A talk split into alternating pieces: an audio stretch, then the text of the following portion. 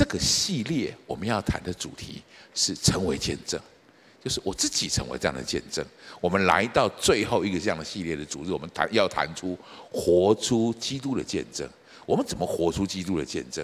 能不能用什么样的方式把基督的见证的样式能够真正被活出来？我特别挑选了这个主题经文，这个经文非常特别。各位，这句话是耶稣说的，而且你知道吗？这是耶稣升天前最后的一句话，他跟使徒们最后讲的一句话。如果你想想看，如果有一个人有一个好朋友正要离开我们。我们通常会有很多话要告诉他。耶稣在在十字架受难之后，他其实在世上又他复活了，有四十天的时间，跟门徒有很多的聚集，谈了很多很多事情。但是他在升天之前最后的一句话，一个人通常把最重要的一句话放到最后面，这就是他说的话。他说：“圣灵降临在你们身上，你们要就要也在，你们就要得着能力，而且在耶路撒冷、犹太全地和撒玛利亚直到地极，做我的见证。”这个经文很特别，我们今天好好细细的来看一下这个经文。首先，我们先必须对付地理上面的问题：什么是耶路撒冷？什么是犹太全地？你现在看到的这个地图是以色列地的地图，上面那个小小的湖是加利利湖，下面呢是死海。啊中间连的是约旦河，这是以色列地所在的这样的地方。耶路撒冷在这里，耶路撒冷是一个城市，是一个城市。那当他谈到犹太犹大地区的话，犹大地区指的是耶路撒冷所在的这个地方的一个地区。另外一个很特别的地名是啊撒玛利亚，撒玛利亚在它的北方。我们等下来特别谈到他一下。我们把这个问题谈完，所以对。其他除了这些地方之外的地方，我们他都要把它定义成为这是地极，也是我们人可以去到最远这样的一个地方。圣经里面都是耶稣特别谈到在这三个地方做见证：耶路撒冷、犹太全地和撒玛利亚。那我先告诉各位一个很重要的概念：撒玛利亚和犹太人是一个互相敌对的地区，他们是世仇。有时候仇恨，特别世仇这种东西，你很难解释清楚。孩子们从小到大成长起来的时候，如果你在一个群体里面，你也许有过这种经验，你加入这个群体，你就会继承这个群体的仇恨。如果这些人本来就是仇视另外一方的人，我只要加入了，我就仇视他们。所以他们一直以来活在历史的渊渊渊源当中，有很多部分他们是彼此仇视、彼此对待。他们事实上都是以色。以色列这个国家，我们知道它曾经分裂成南国跟北国。事实上，撒玛利亚就是原本的以色列北国的那些遗族。南国犹大的人民，他们各有，他们都信奉耶和华，他们各有各的圣殿。但是北国就是原本现在在撒玛利亚这样的地方，它因为有很多外族的东西入侵，他们在基利山上一样也建了一个耶和华的圣殿。但是因为他们被很多的民族混杂起来，他们的圣殿里面甚至还放了其他的神的样的的像在里面，这对犹太人来说，这是极不能忍受的这样的事情。所以他们在这边有一个历史这样的渊源，尽可能不要互相来往。耶稣的家是在这里，拿撒勒。他在加利利湖旁边，这是加利利湖的地方。所以加利利湖的这些犹太，在加利利地区的犹太人，如果要到耶路撒冷去，最简单的距离就是直线往下走。但是通常他们不会走这条路，他们宁可跨过约旦河，从约旦河的那一边走。为什么要绕过撒玛利亚，从那边再绕回来？状况就是如此。但是。很特别的，耶稣就是在这样的情形、这样的地理位置、这样的文化背景下面，特别嘱咐门徒：你们要去在耶路撒冷，在犹太全地，要在撒玛利亚，直到地极，做我的见证。他不要提起来这样的概念，所以对我们而言，我觉得我们今天好好来思考这样的问题。也许在我们生命当中，当然我们都有我们的耶路撒冷，我们有我们的犹太全地。我不晓得你有没有你的撒玛利亚。我不晓得你的地址会在哪里。我们来想一想这些事情，我们怎么真正建造在我们生命里面？从这个经文当中，我能不能一开始，我给大家两个关键字？第一个，在这个经文里面的第一个关键字是：你们要做我的见证。耶稣讲这个话的时候，我觉得他不只是一个命令，他也是一个呼召，一个宣告，更是一个预言。事实上，这件事情就按着耶稣所提的这件事情发生了。耶稣说：“你们要在这些地方做我的见证。”说我能不能今天我们在传讲成为见证这样的一个主题的时候，我们能不能专注在这件事情上，从初代的使徒身上，我们来学习我们要如何活出基督的见证。从那个时候那些人面前，我怎么活出有关基督这样的见证？事实上，那是一段人类历史有史以来最特别的一个时段，一个时间。我想请你知道一下，我们刚刚读的这个主题经文的真正的的重要性。我的领受是这样：耶稣是亘古长存的，也是耶稣本来在这个世界创造以前，耶稣就存在。圣经里面特别，甚至是这样提起来，这个世界其实是为了耶稣创创造的，这是为他造的，也是借着他造的。既然这是一个亘古长存的神，他选择在人类的历史里面的某一个时间点来到这个当中，成就一个非常伟大、特别的救赎的计划。所以他来死在十字架上，然后复活。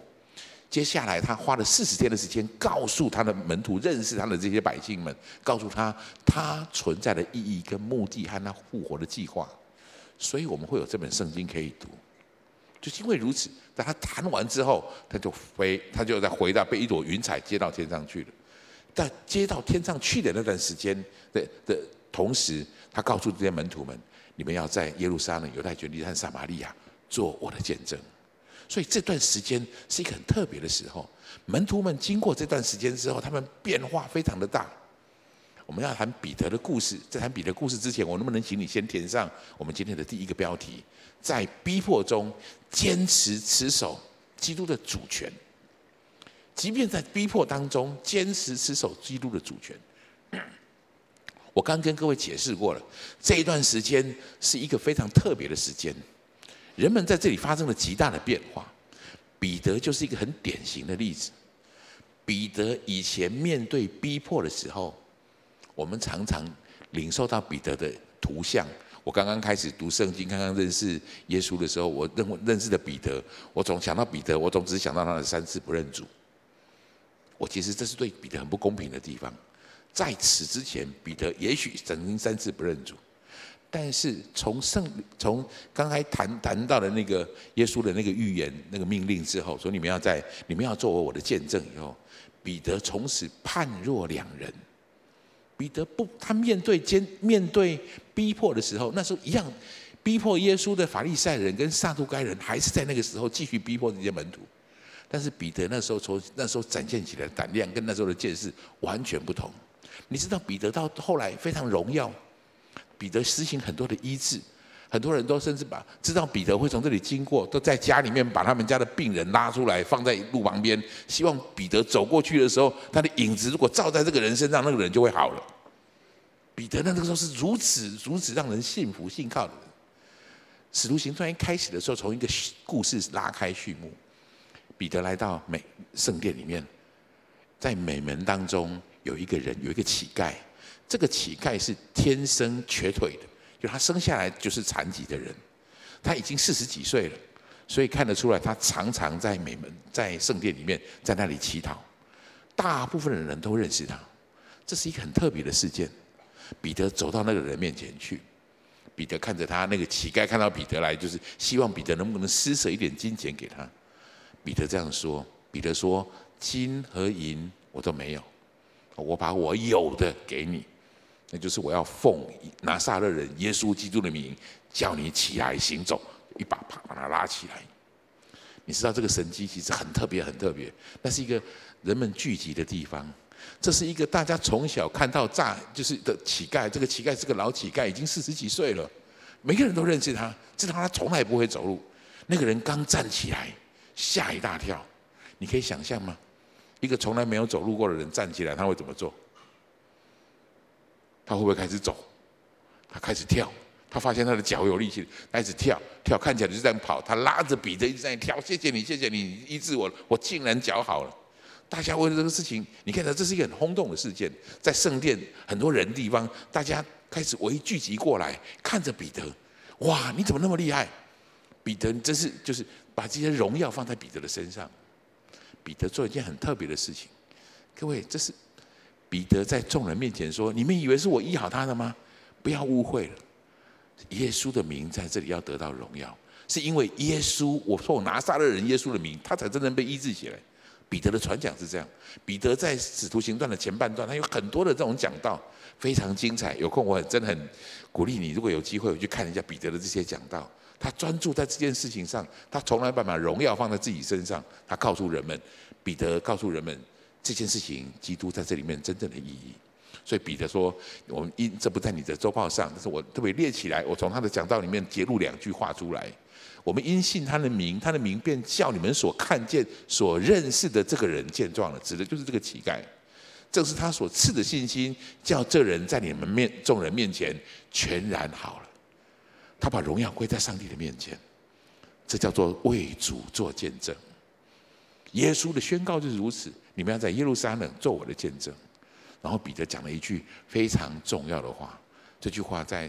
使徒行传的四章十二节，如果你看得到，我能不能邀请你跟我读这句非常非常非常不得了的话，好吗？我们一起来读，请。除他以外，别无拯救。赐下的别的名，我们可以靠着得救。彼得在宣告耶稣到底是谁。所以这句话带着极大的力量。那时候信，那时候在圣殿当中信主的人就很多。我看到这些神迹骑士，看到这些很不容容易的事情，大家都追就。就跟着信主受洗了，但是这句话让彼得遭受迫害。各位知道，在圣殿当中，真正掌权的人是撒都该人，也就是祭司这一群人。现在彼得在这里传讲的耶稣，就是这批人把他害了的，就是这批人把他钉在十字架上。所以这些人听到他们在这里传讲比传讲耶稣，很生气，就把彼得，他们立刻做这件事情，把彼得抓起来，告诉彼得，严严的警告他。恐吓他，不准再讲，再讲话把你抓起来。因为他看起来彼得本来就是一个市井小民，所以他没打算关他。第一次把他抓起来，就是严严警告他，就把他放走了。我现在要讲彼得的故事，我很喜欢彼得的地方在这里。彼得被恐吓、被警告、被逼迫，彼得回家的第一件事情，当然就是祷告。如果是你跟是我，也是一样开始祷告。但是彼得怎么祷告的？我会跟主祷告，主啊，请你，请你把那个人从我生命里面拿开。主啊，请你帮我逼迫从我里面救开。主啊，请你帮助我，让那些人受到该有的审判。这是我会做的祷告，求主保护我。彼得祷告很特别，彼得祷告说，他们恐吓我，现在求主鉴察，主你看见这件事情，一面要叫你的仆人，就是叫彼得，大放胆量讲你的道。一面伸出你的手来医治疾病。彼得的祷告很特别，彼得没有求神挪开他的困难，彼得求神给他足够的勇气面对这个困难。他就是因为传讲这件事情开始被恐吓的，求你给我能力传讲你的话语。这是彼得变得很不一样的地方。如果你知道彼得曾经在这件事情之前，彼得所做的事，你会发现其实彼得是一个蛮害怕、蛮胆小的人。但是这个时候他的祷告完全不同，为什么？这是我今天要告诉你，为什么我刚刚我们读的那个主题经文如此伟大的原因。我觉得那个主题经文改变彼得了。彼得后来因为真的这样传讲，被抓起来了，真正被逮捕了。被逮捕之后，他就被带到工会里面来。圣经里面是这样描述的：他跟大祭司有一段这样的对话。他被带到了，就把他叫到使徒站在工会面前，大祭司就问他。大祭司问的话，我能不能请你跟我一起来读这个经文，好不好？来，我们不是严严的。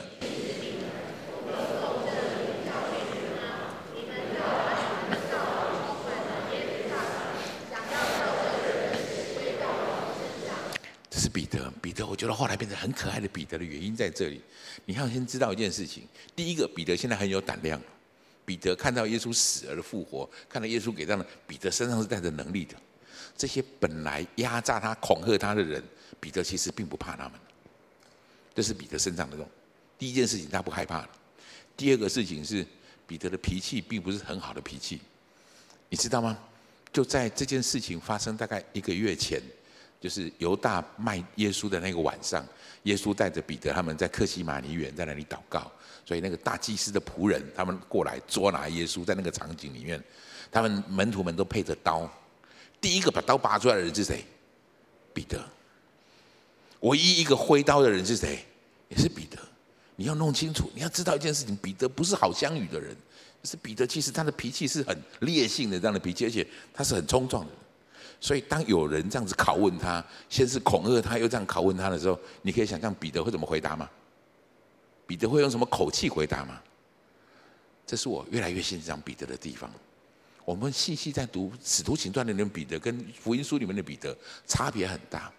彼得这样回答，我们一起我们来读这个经文好不好？来，彼得和众使徒回答说：“顺从神，不顺从人是应当；顺从神而不顺从人，这件事情是应当的。”各位，这是彼得说的话，我很讶异彼得说这样的话。这句话充满温柔，又充满坚定。你发现了他的语气吗？他并没有攻击任何人，他告诉你我这么做的原因，温柔。而坚定，这是彼得在那个时候对着人们这样的回答。在逼迫当中，彼得用这个方式去见成为耶稣基督的见证。除了彼得之外，受逼迫最典型的人，大概就是斯提反。司提反是第一个为主殉道的人。斯提反最常谈的概念，就是他在传讲耶稣的时候，他常常会谈到这样的事情：至高者并不住在人手所住的地方，这是让耶和华说的话，也就是神。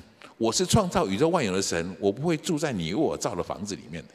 所以耶和华也特别这样告诉他们：不要为我刻什么偶像，我是不会在那上面的。如果你了解神的本质是什么，你就知道我是不会被这样子限制的。这是斯提版常常这样谈的论述。我们靠着称义的，并不是靠着律法称义，我们是靠着耶稣基督的宝血称义。但是你知道那时候的法利赛人刻意找找了法条，刻意找了一些方式来陷害他。下面是他们陷害的原因。他们说，这个人说话不住的增建圣所，不住的召见圣所和律法。这个人刻意在做这样的事情。所以，斯蒂凡因为这件事情，最夸张的事情是，人们因为他召见圣所和召见摩西的律法，判他死罪。而且这个死是很残酷的死，是被石头打死的那种死刑。斯蒂凡是受到最大逼迫的人。我要带你看一下斯蒂凡死前最后的两句话，我们一起来了解，到底使徒们在面对逼迫的时候，他们用什么心态来面对这样的逼迫？呢？斯蒂凡死前的时候讲了两句话，第一句话是这个，我们一起来读来。他们正用石头打他的时候，斯蒂凡呼吁主说：“求主耶稣接收我的灵魂。”斯蒂凡至死。没有失去信仰的坚贞，至死忠心于他的信仰，这是斯蒂凡很重要的一个表征。当然，司提反在被执行死刑之前，神很恩待他一件事情是，神打开天，所以天开了，司提反看见天上的荣耀了。司提反先第一件事情，求主耶稣接收我的灵魂。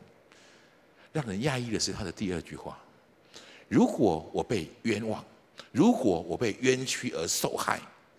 我怎么看待那些逼迫我的人、害我的人？司提反竟然为他们祷告。我们来读这个经文好不好？来，又跪下，大声喊着说：“主啊，不要将这罪归于他们。”说了这话就睡了。扫罗也喜悦他的被害。司提凡竟然为这些人祷告。这些人正是拿石头丢他的人，正是逼迫他的人。如果你印象深刻的话，这是耶稣做的事情。耶稣在十字架上，兵丁在那里分他的衣服，在那里嘲笑他。耶稣也为这些人祷告。耶稣说：“父啊，赦免他们，他们所做的，他们不知道。”弟兄姐妹们，这叫做成为耶稣的见证，成为基督的见证，为逼迫你的人祷告。这是我们身上带着很重要的这样的能力，好不好？我们从司提反的的角色，从彼得里面，我们在今天我们可以做的这样的应用。我们很重要做这个应用是第一个，当我们选择要选择，我们要选择有立场的时候，当你需要做选择立场的时候，求主帮助我们。我们要顺从神，而不是取悦人。我照着神在我身上的旨意做出决定，选择我该有的立场，而不是因为人的关系。我知道我们当中很多弟兄姐妹正在这样做。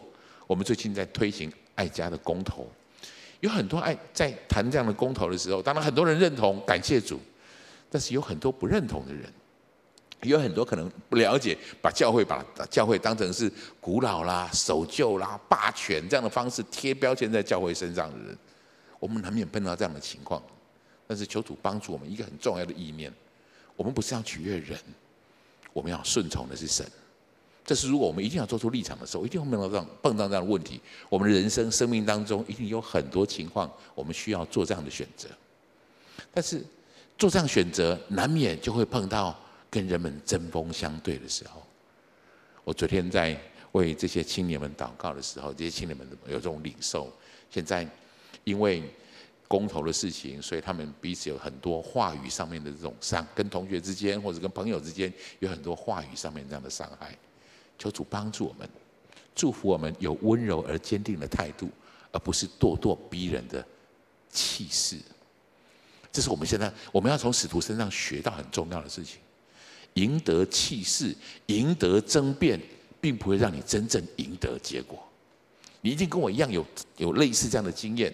有很多时候，你赢得了你的话语，可是你输掉了你的关系。我发现人们在吵架的时候，我们通常跟吵架。原因不重要，吵架的原因其实变成次要的事情。真正被伤害的是彼此的对待的态度。求主帮助我们，你身上带着为主做见证的能力，你需要这样的能力帮助我们。求主祝福我们，帮助我们拥有温柔而坚定的态度。我们在面对逼迫的时候，求主帮助我们，帮助赦免他。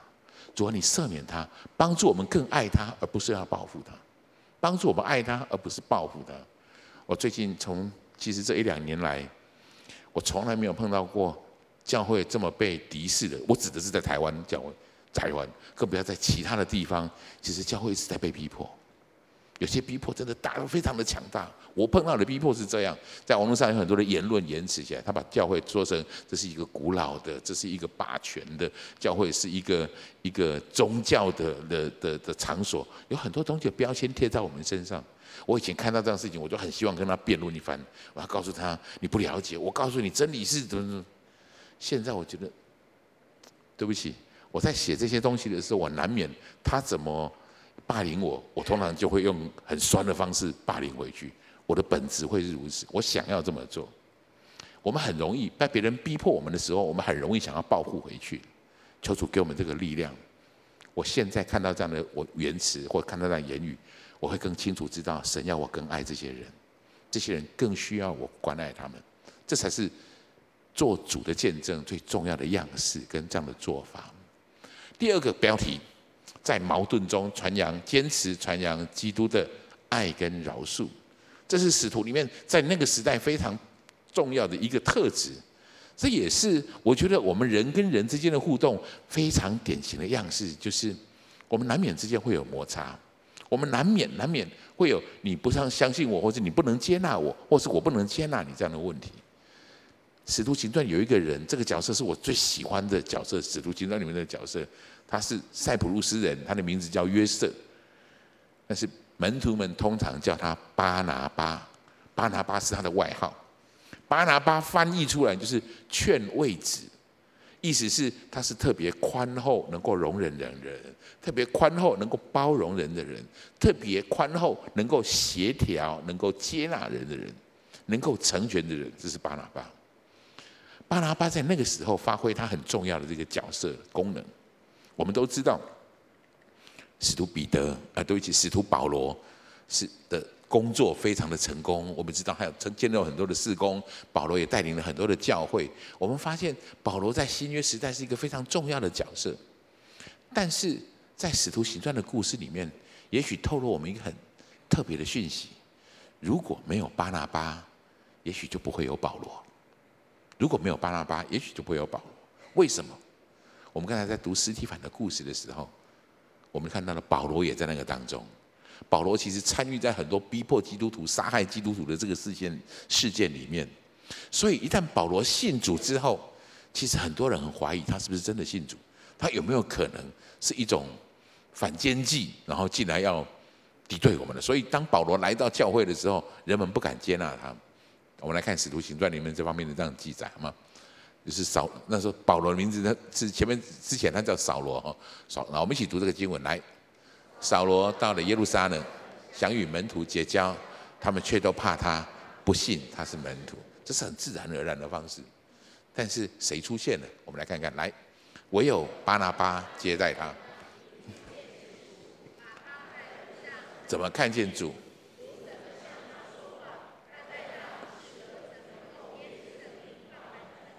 都诉说出来。于是扫罗在耶路撒冷和门徒出入往来，这是很特别的事情。各位，第一个接纳他的是谁？巴拿巴。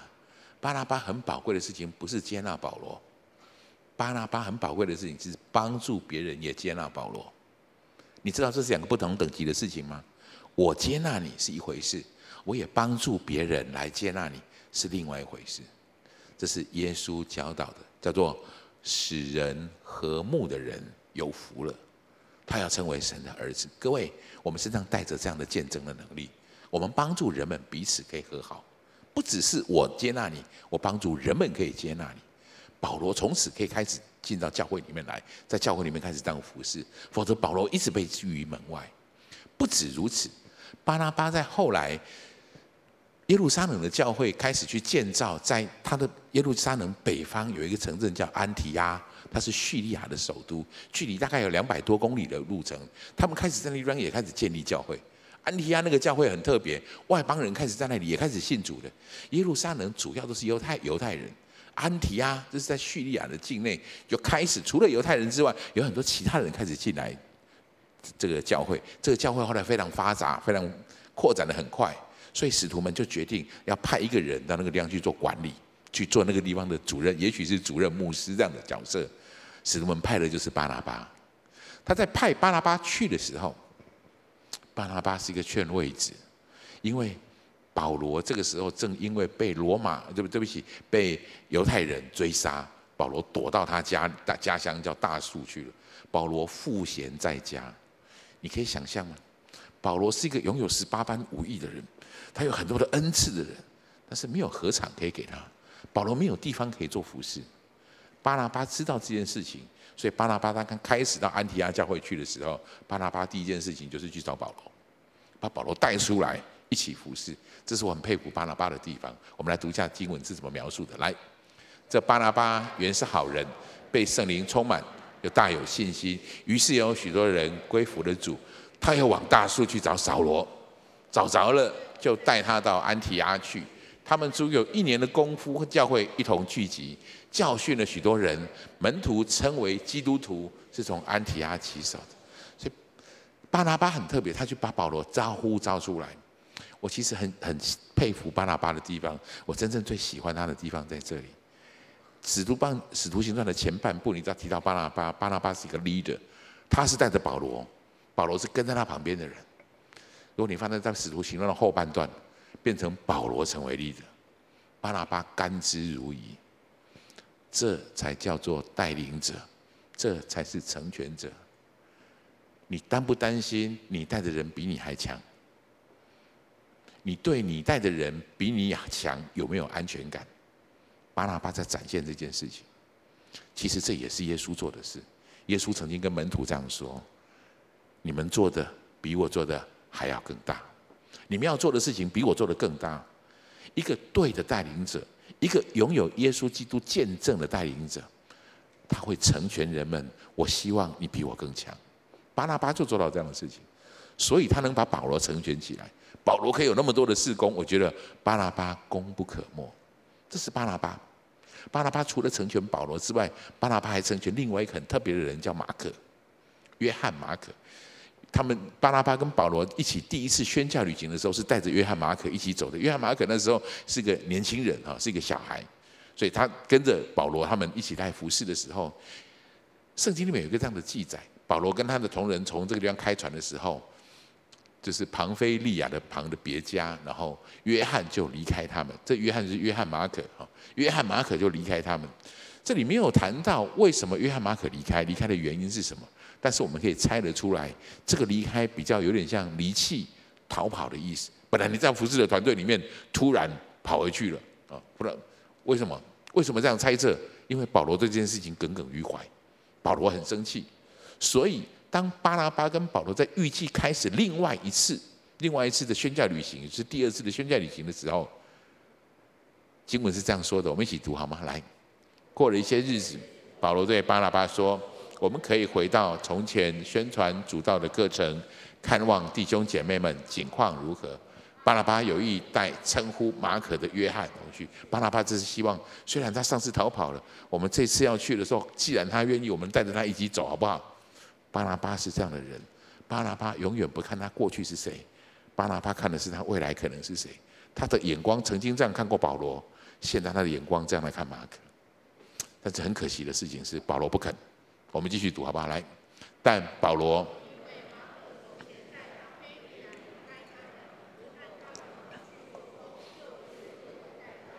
这是保罗的坚持。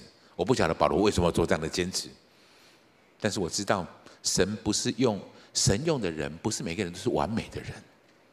保罗也许也有他的脾气，所以巴拉巴在这件事情上跟保罗有起了一点争执。巴拉巴做了这个决定，那保罗，你带着希拉往北方走，我。还是把马可带着，我要训练马可，我要给马可服侍的机会，所以他带着马可往西边走，先往塞浦路斯去。各位，你知道这个马可是谁吗？这个马可就是写马可福音的马可。他前面跌倒了，前面可能逃跑了，巴拿巴挽回他回来，所以从此马可开始被坚固起来。马可先成为彼得的助手。所以帮助彼得有很多的事工，一直到保罗晚期的时候，保罗也说过，马可对我传福音的事情大有帮助。所以马可那时候也帮助保罗。马可相对的是比较年轻的，但是他需要一个第二次的机会，他需要第二次，前面可能搞砸过一次，这一次他需要第二次的机会。耶稣总是给我们第二次机会，不是吗？巴拉巴在展现这个非常重要的事情，弟兄姐妹，我们要学会这样的事。第三个。我要带大家看一个特别的故事，这个故事跟民族的仇恨有关系的。还记得这张图？我们刚开始的时候谈到撒玛利亚跟犹太之间的仇恨吗？你还记得耶稣他们每次要到犹太要要到耶路撒冷去的时候，都要刻意绕道吗？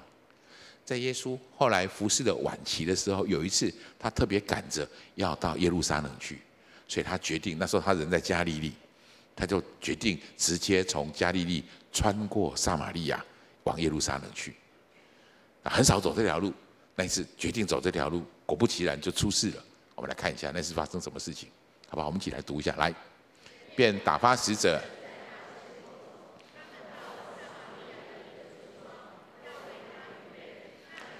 不接待他，因他面向耶路撒冷去。记得我刚刚跟你说过吗？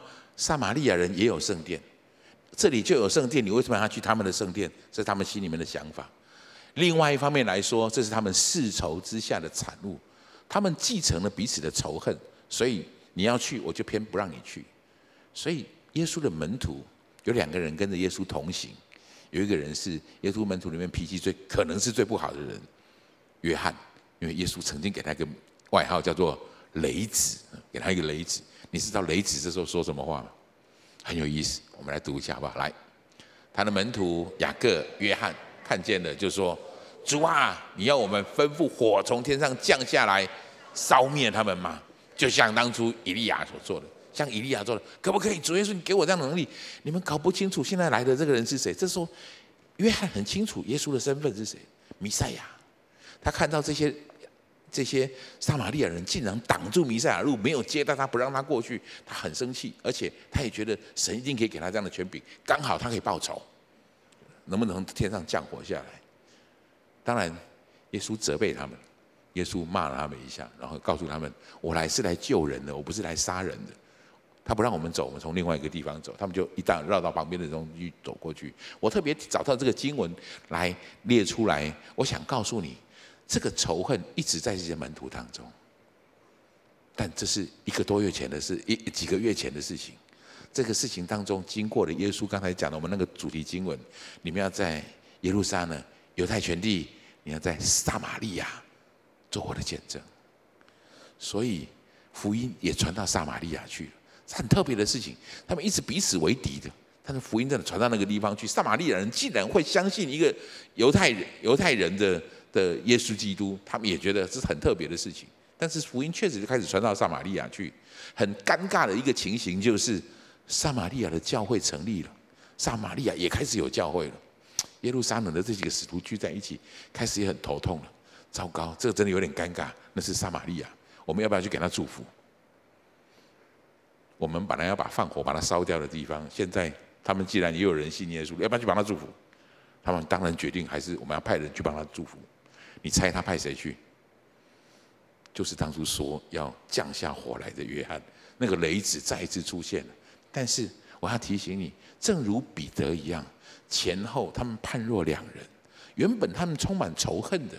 现在他们去到那个地方，我们一起读这个经文好不好？来，使徒在耶路撒冷看见撒玛利亚人领受神的道，就打发彼得、约翰往他们那里去。两个人到了，就为他们祷告，要叫他们受圣。所以他们不止去，他们还按手在他们身上为他祷告。各位，我请你看见，我请你知道，这对约翰来说是一件多么不容易的事情，这是多么不容易的事情。所以，我们能从这两个人。巴拉巴跟跟呃约翰身上，我们学会一样的，我们来了解这样的事情，在我们是现在，我们能怎么样去应用这件事情？当我们面对人跟人的摩擦跟孤立的时候，求主帮助我们，不止接纳，我们也帮助别人彼此接纳。这是我们要成为盐，成为调和者，成为一个使人和睦的人重要的事情。弟兄姐妹们，我们要成为见证，这是我们成为见证的方向跟目标。我们不止接纳他。我们要帮助别人，可以接纳他，这是我们身上很重要的使命。当我们面对人的失败的时候，就像就像巴拿巴怎么面对保罗的失败，巴拿巴怎么面对马可的失败，我们身上需要带着这个能力，求主帮助我们看见他们未来可能的成功，而不是过去的失败。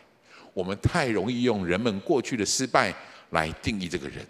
我们很容易在心里面，也许我们不贴在他身上，我们很容易在心里面贴上这样的标签，我们就不再让他在这里面事情真正成为这种帮助者，或者这种成为呃服侍的人。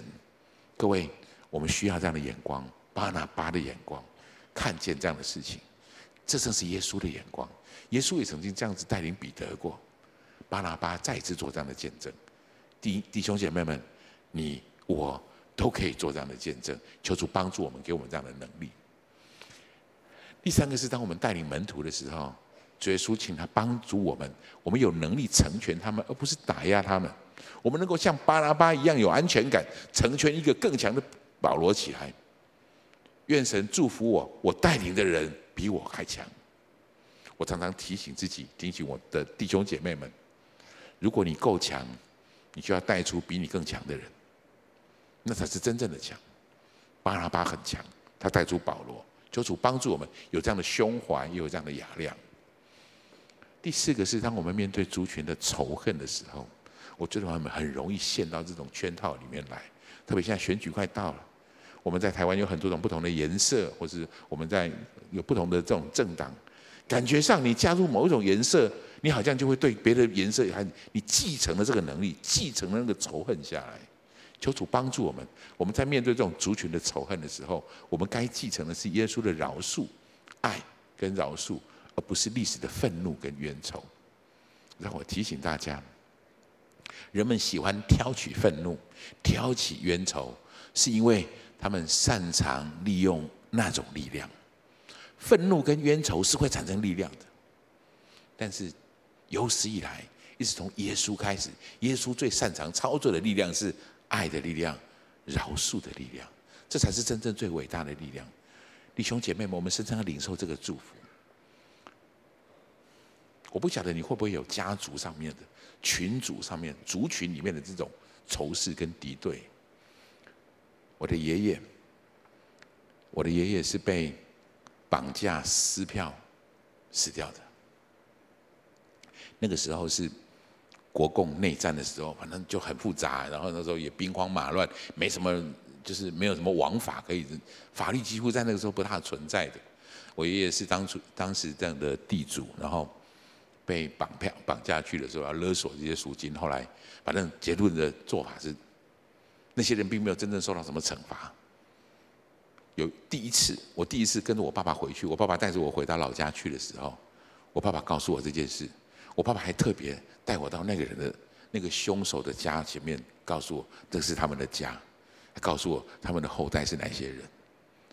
但是我爸爸看着我跟我说，我只是让你知道这件事情，冤冤相报何时了，摇摇头就走了。我可以感受到他心里面那种难过。可是吗？可是你知道吗？我是读武侠小说长大的，杀父之仇不共戴天。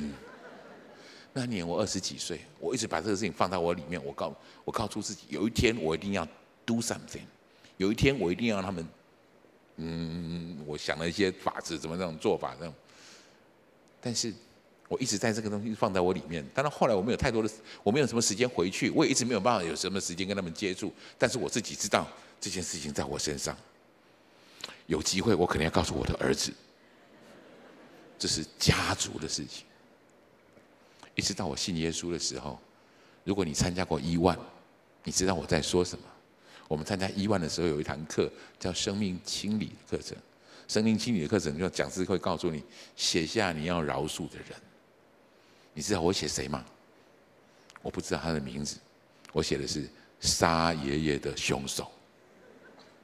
我决定继承耶稣的爱跟饶恕，不继承从家族来的愤怒和冤仇。所以现在我可以很得释放。我知道那样的力量更伟大。我决定我不止饶恕他们，我还能够爱他们。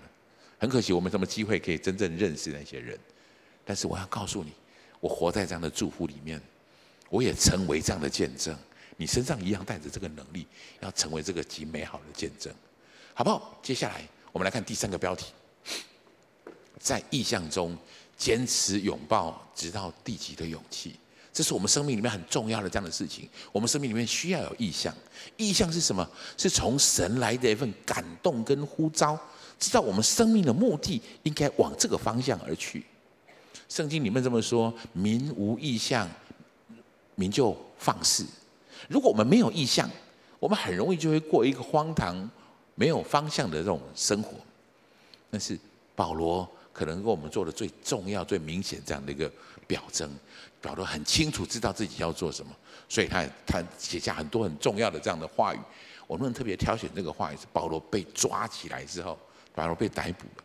他在当时的希律王，就是亚基帕王，他在当时的希律亚基帕王面前，跟亚基帕做了这个宣告。他告诉亚基帕：“我为什么这样做？”我为什么今天这样子过日子？我这么样活的？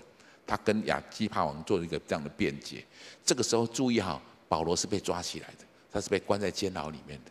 我们来读一下保罗怎么说好吗？来，亚基帕王啊，我故此没有违背那从天上来的意象。现在大马士革，后在耶路撒冷，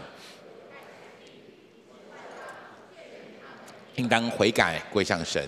行事与悔改的心相称，这是保罗一直在做的事情。保罗最后说这句话，因此一起读来：犹太人在店里拿住我，想要杀我。我为了这个意向奔跑，这些人我一直在做这件事情，可是这些人要杀我。我请你知道一件事：保罗这是保罗的被捕，在哪里被捕的？在耶路撒冷被捕的。保罗在进去耶路撒冷之前，先来到该撒利亚，住在腓利的家里面。腓力家里面有几个先知在那里来往，他们看到保罗，就把保罗身上的腰带抽出来，绑在自己的手上，说：“不要到耶路撒冷去，耶路撒冷去你会被绑起来，而且你会被杀害，不要去。”保罗后来去了没？为什么？这是我很想知道的事情，这是这是让我思考、困扰我很久的事情。我后来发现一个结论。基耶稣基督的信仰，耶稣基督的信念，从来就不是一个趋吉避凶的信念，从来不是。我们会觉得那个地方如果危险，就不要去吧。但是耶稣基督的信仰不是，耶稣自己就是如此。耶稣在进耶路撒冷，最后一次进耶路撒冷受死的时候，他至少三次预告这件事情：说我进耶路撒冷会在那里，会在那里死，我在那里会被折磨，人子在那里会失去生命。他很清楚知道耶路撒冷是他埋葬的地方，他很知道耶路撒冷有危险等着他。各位，通常有危险我们会怎么做？我们会逃开。我们会逃开。耶稣没有，耶稣迎向那个地方去。彼得知道在圣殿讲道会被捕、会被抓、会被杀。彼得有没有继续讲道？他凭什么这么做？他从来不是，我要这样说，他们从来不考虑考虑的事情，并不从来不是，呃呃，趋吉避凶这样的一个概念。这是基督信仰很特别的一件事情。这也是我一直在思考，为什么他们可以有这种能力？为什么他们愿意这样做？许多的宣教士，包括我们今天可以坐在这里拜马杰博士，很大的祝福。请问你马杰知道到台湾来需要受很大的风险吗？他知道到马台湾来他可能会上吊生命吗？他知道到台湾来可能会被泼粪吗？他知道，他来了没有？这是他们很宝贵的地方。让我们回到这个经文来。使徒们为什么得到这样的能力？为什么他们有有这种勇气？我常这样想，我不敢羡慕他们的遭遇，但是我真的很羡慕他们的勇气。他们真的很有勇气。为什么在这样危险的地方，或者在那些不容易传讲的地方，他们大声的站起来传讲这样的话？秘密在这个经文里面。耶稣在讲这个经文之前，耶稣先告诉他们这件事情，说你们不要，因为耶稣那时候在升天。他说：“我升天之后，你们不要离开这个地方，你们继续留在这里，因为要在这里等候父所应许的圣灵。不多几日，圣灵就要降临在你们身上。所以我特别把这个经文里面，这是耶稣告诉这些这些门徒们：你们要留在这里等候圣灵。所以就在没有多少天的日子里面，圣灵真的降临下来，就在五旬节的时候，圣灵降临下来。各位，那是一个历史上非常重要的时刻。从此，基督徒带着一个很特别的能力。”我们把这个经文，我能不能再把几个主题、几个关键字再标出来？这个经文的关键字是圣灵、能力、见证。这是这个经文里面很重要的事情。你要在这里看到这个重要的事。这些人，彼得本来是一个胆小的人，后来为什么变成这个样的人？约翰本来是一个劣质劣性的人，问后来为什么可以变成一个温和的人？什么事情让他们拥有这样的能力？保罗为什么可以为了异象奔跑？停不停，然后即便知道有人要杀他，他继续往前走，因为他们身上带着这个能力，圣灵降临在他们身上，他们会得到这样的能力。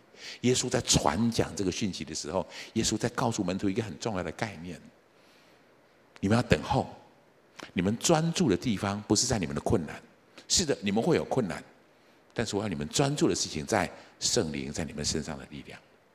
使徒行传一开始的时候就是圣灵降临的场景，你会看到圣灵降临下来，那是一个特别的时候。各位，历史上那个时间是一个非常非常独一无二的时间。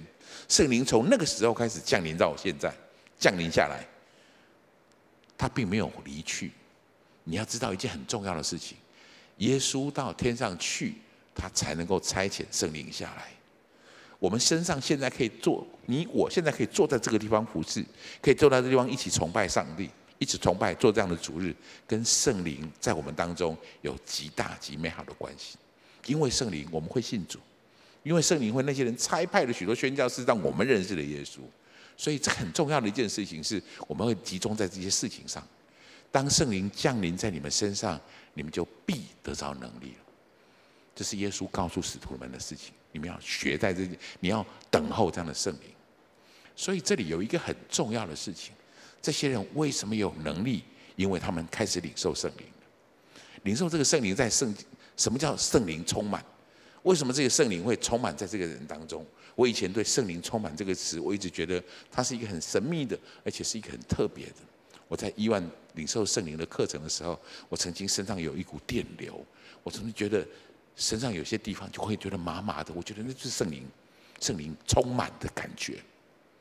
有时候我会觉得很难过，就是我不常常被圣灵充满，就是大概就一万来次有几次特会很特别的时候，我才能够享受圣灵充满。我很羡慕有些人，他们张开手，啊，就圣灵可以立刻充满啊。我真的很羡慕这样的事情。我最近有一个特别的领受，圣灵充满的意义可能不止那个样子，也许那是圣灵充满真正。对我来讲，悟性上、理性上，我可以了解的意义是，圣灵充满指的是受圣灵的支配，圣灵支配你的动作。我先这样解释，我不知道你有没有曾经被怒气充满过，有没有？如果怒气充满你，你说的话是怒气决定的，你做的事是怒气决定的，怒气在摆布你，怒气在支配你。我们也曾经被害怕充满过，害怕如果在我们里面，我们说出来的和我们做的是被害怕充满的，是害怕致死的。所以我要告诉你，受圣灵充满真正的意思是什么？是圣灵在我们身上，在我们里面，对我们拥有支配的能力。圣灵告诉保罗，虽然耶路撒冷你会在那里被捆绑，圣灵说去，我支配你去。保罗就去了。保罗的能力从这里来的，彼得的能力从这里来的。彼得的能力在，他把那个人从地上，从那个天生瘸腿的人从地上可以拉起来。彼得被圣灵引导、支配去做的这件事情，这是被圣灵充满的。所以圣灵充满的意义，真正有果效的地方是，你接受圣灵对你的摆布，你接受圣灵对你的支配。你宣告圣灵在你身上影响力可以显明起来，这对我们来讲是一个挑挑战。我们有时候会被圣灵影充满，我们有时候会被圣灵影响。我能不能提醒你，今天你能够坐在这里聚会，因为圣灵今天早上充满你，带领你，支配你到这个地方，准时坐在这个地方。圣灵充满不是很遥远的事情，圣灵充满常在我们当中。因为使徒行传里面有这句话这样说，我们一起来读一下好不好？来。我们为这事做见证，神赐给顺从之人的圣灵也为这事做。你跟我身上，如果你跟我一样是一个顺从之人，那个顺从之人身上的圣灵一样为这个事情做见证。让我提醒你，圣灵充满是让圣灵支配的意义。我为了这个讯息，我在想，我我在预备这样的讯息的时候，我觉得神启示这些话给我，我就决定做一个事情。我们在荆棘教会。我开始去收集在荆棘教会里面有没有荆棘教会里面，我们开始出去宣教的人，就像我各位知道我现在在高雄宣教对吗？所以我可不可以把所有的人把他拉出来？我非常震撼，我其实很激动。这些人，我现在列出来的每一个人，几乎每一个人我都认识，他们都曾经这些人被派到北区去，在北部建立了北部的荆棘教会。这些人是谁？这些人都跟我一样，曾经坐在下面，我们一起在这坐在这里听修哥讲道，一起参加一万，一起上这些课程，我们一起领受圣灵充满。我后来知道，圣灵充满在我们当中，我们开始接受圣灵的支配，于是这些人开始勇敢的去做这件事情。这些你现在看到的这个名单，宇文哥、丽玲姐他们这在中区开始建立中区的荆棘教会。在南区一样，这些人到了南部去建立了荆棘教会，所以你现在看得到，光光台湾，光是在台湾，也许对我们来讲，这是我们的犹太全地，我们建立了这些这样的教会。我想说的事情是，当初使徒们发生的事情，正发生在这个教会里面。我心里看到这件事情，这些人不但在每个地方建立教会之后，在那个地方呼召很多人起来，全时间的服侍上帝，这些是。所有各个分堂点，他们全时间服侍上帝的那些名单，我看得很惊讶，我看得也很震撼。这些人跟我一样，一起在这个地方开始被被神的圣灵带领，被神的圣灵充满。我们常常，我把这件事情讲完。另外，我们的好朋友国姐跟杏子，他们被差派更远的地方，到美国，在美国建立了这样的教会。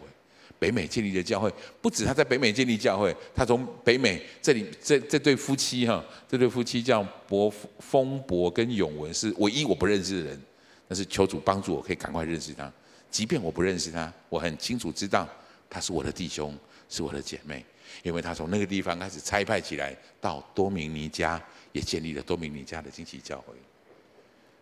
王生根跟中华姐，我们当中很多人都认识他，对吗？王生根跟中华姐他们。带着这跟这些同工们，现在在柬埔寨建立柬埔寨的惊奇教会。他们那天很兴奋的跟我，中华姐很兴奋来跟我说：“说哎，你知道吗？我跟王生两个人到到那个柬埔寨来以后，我发现我们是这里的人瑞。柬埔寨的人很少人超过五十岁的啊，可能因为医疗的水准，因为等等这样的原因。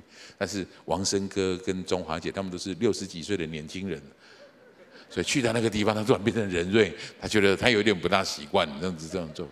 但是我从他话语里面，我知道这个人被圣灵充满了，因为圣灵充满支配他，所以他在那个地方做这件特别的这样的事情。我也看到文成跟静娟三个礼拜前，他们现在人在越南。三个礼拜前他们出发去越南，他们的服事在哪里？将会开始建立没？还没有。他们去看看他们能怎么做这件事情。我实在很佩服他们的勇气，他们勇气哪里来的？这是我刚才告诉你的，圣灵在你们身上，你们就必得着能力。我在文成哥跟静娟姐的身上看到，我也在这些人身上看到。惠中、美莲、郑菊跟秀外，这曾经都是我跟我同一个小组的人。惠中是我的小组长，他们这四个人，他们现在这些人在遥远的非洲，据说过着幸福快乐的日子。什么人给他勇气？圣灵在他们身上，我想提醒你，看见这样的事情。我们在 N 区有很多的童工，圣灵在他们身上。我们在很遥远的奥克兰，有李牧师在那个地方，圣灵在他身上，他在建造这样美好的作为。我们我看到这个名单，还有我看到这些名单里面的人，我看到这些地理位置，我其实心里很震撼。当初如何充满初代使徒的圣灵，正在充满我们，正在充满这个教会。我至少可以很清楚的告诉你，我自己正在经历这件事情。圣灵在这些人的身上，于是这些人得着能力，可以开始在耶路撒冷、犹太全地、撒玛利亚直到地极做主的见证。如果你问我为什么他们可以做这样的事情？因为他们受圣灵支配，因为他们被圣灵充满，让我提醒你，这是真正能力的源头，不是我们能做什么。圣灵在我们里面带领我们做出这样的事物来。我想提醒你，你不一定全时间一起服侍上帝，像我们这样的做法，可是你一定要被圣灵充满。圣灵可以充满在你里面，你身上带着这个极重要的能力。所以，我希望我今天可以成为你很重要的一个祝福的一句话，弄清楚，重新思考圣灵充满这句话在你生命里面的意义。圣灵是不是在你里面充满了？我们常常有时候有些事情我们会被圣灵充摆布，但是我不见得在所有的事情上让圣圣灵完全拥有我。那个叫完全拥有我叫充满。我们总是在很多，譬如担心，譬如害怕，会充满我们；譬如忧虑，会充满我们。譬如欲望会充满我们，但是求主帮助我们，我们越来越清楚圣灵的声音，我们就会跟着圣灵而行，我们就活出他要我们活出的样子出来。所以今天我花很多的时间来谈这个经文，我们看了几个小小的故事，我们从里面领受一个很重要的结果：圣灵要充满在我们当中，我们就一定会得到能力。我能不能跟邀请你跟我，我们一起？再慎重来把这个经文读一次，让这个经文真正进到我里面来，让这个经文里面所带的圣灵的力量也真正进到我们里面来。我们一起来读这个经文好吗？来，但圣灵降你们来你们身上，你们就必得着能力，并要在耶路撒冷、犹太全地和撒玛利亚，直到地极，做我的见证。我们一起低头来祷告。天父，谢谢你让我们在这里再一次领受这样的能力。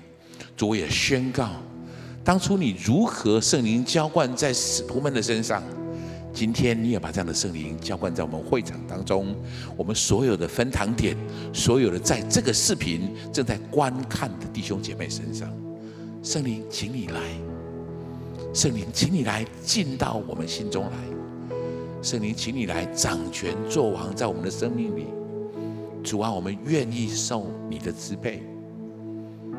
圣灵，请你帮助我们，让圣灵更多的可以掌权在我们当中。我觉得好像今天的信息特别提醒我，重新思考圣灵充满的意义。我觉得圣灵也在提醒我，要传讲这个信息，要告诉弟兄姐妹们，重新思考被圣灵充满这件事，不是一个很特别困难的事情。耶稣曾经应许我们。信而受洗的人，就必领受圣灵。你身上带着圣灵的恩膏，你身上已经带着圣灵的力量，只是有时候我们不允许圣灵来充满我们，或是我应该换个说法，我们有时候太容易让别的事情、别的恐感觉来充满我们，也许是担忧，也许是恐惧，也许是柴米油盐的需要，它在充满我们，以至于我们活出来的。我们做出来的，我们说出来的，就受那些事情摆布。我觉得神经好像特别再一次的，让我们领受这个极重要的讯息，弟兄姐妹们，让圣灵充满你。弟兄姐妹们，允许圣灵充满你。耶稣，谢谢你，圣灵，请你来。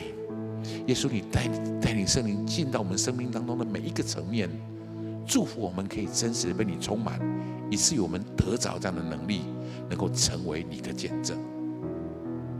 我特别有一些话要对刚到教会来的来宾朋友们说，我很恭喜你今天听到这个很特别的讯息。这句话，我们刚刚读的这个主题经文。我们要在耶路撒冷、犹太全地、撒玛利亚，直到地极，做主的见证。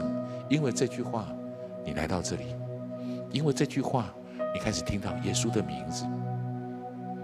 让我提醒你，你可以拥有这样的能力。这就是这位耶稣所应许我们的。如果你愿意，我要邀请你跟我做这个祷告，让这个能力也真正能够进到你的生命当中来。所以，我要邀请你跟我一句一句这样来祷告。亲爱的主耶稣，亲爱的主耶稣，谢谢你让我认识你，谢谢你让我认识你。我现在要打开我的心，我现在要打开我的心，邀请你到我的心中来，邀请你到我的心中来，成为我生命的救主，成为我生命的救主，成为我的主宰，成为我的主宰。请你赦免我的罪，原谅我的过犯，原谅我的过犯，带领我前面的道路，带领我前面的道路，领受圣灵充满的能力。受受圣充满，谢谢耶稣，谢谢耶稣。我这样的祷告，奉耶稣基督宝贵的名，奉耶稣基督宝贵的名，阿门。我要恭喜你，如果你跟我一样做了这个祷告，愿圣灵充满你，愿圣灵的能力一样在你身上，好不好？我们从座位上站起来，一起用这首诗歌来回应今天的讯息。求主圣灵大能降临，改变我。我愿全心为这个圣灵，请你降临，带领我们。圣灵，请你来，进到我们每一个人的生命里，每一个人当中。圣灵，请你来。我愿一生为你